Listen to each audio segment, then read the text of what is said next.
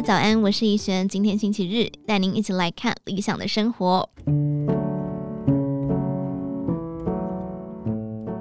个性活泼开朗的钟丽芬是朋友眼中不折不扣的行动派，想看风景，跳上独轮车，随时出发；想喝咖啡，买机器回家，从烘豆开始学起。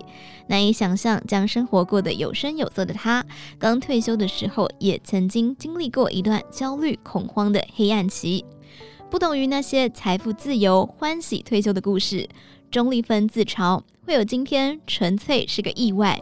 原来在七年前，服务将近二十年的老东家交棒第二代，在组织转型而且获利不佳的环境下，前朝元老总会面临庞大的压力与挑战。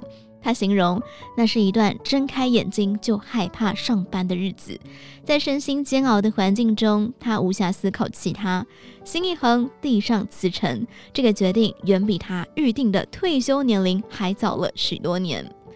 他说：“没想到退休后睁开眼睛，害怕账单。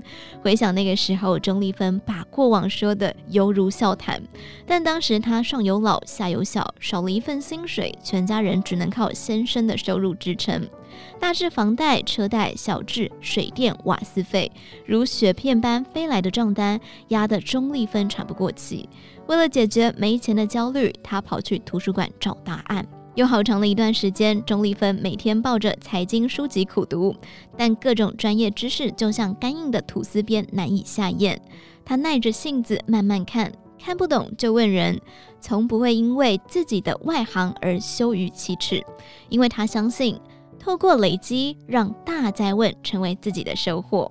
他说：“我相信困难的事情，只要一直投入就会成功。”意外退休的当下，他的一双儿女还在读书。他不希望让孩子看见妈妈焦虑丧气的模样，于是行动派的他让赚小钱成为自己的工作，善用股票、基金等理财工具，稳健地累积资产；二来整理全家人的保单，像是医疗险、失能险与寿险，让自己能够没有后顾之忧的退休。距离意外退休五年之后，一双儿女陆续进入职场。钟丽芬的经济状况不再如过去般窘迫，逐渐感受到退休的快乐，同时能够理解先生在职场上的痛苦与压力。她心疼先生总是频繁加班到凌晨，健康状况频频亮红灯，四处就医却查不出原因，于是鼓励先生退休。他心想，两个人如果不求大富大贵，线下也能够平安快乐地度日了。钟丽芬耐心地和先生沟通，人生不需为了赚钱赔上健康，只要趁还有体力时，随心所欲就是理想的退休生活。毕竟年过半百之后，日子过一天就是少一天。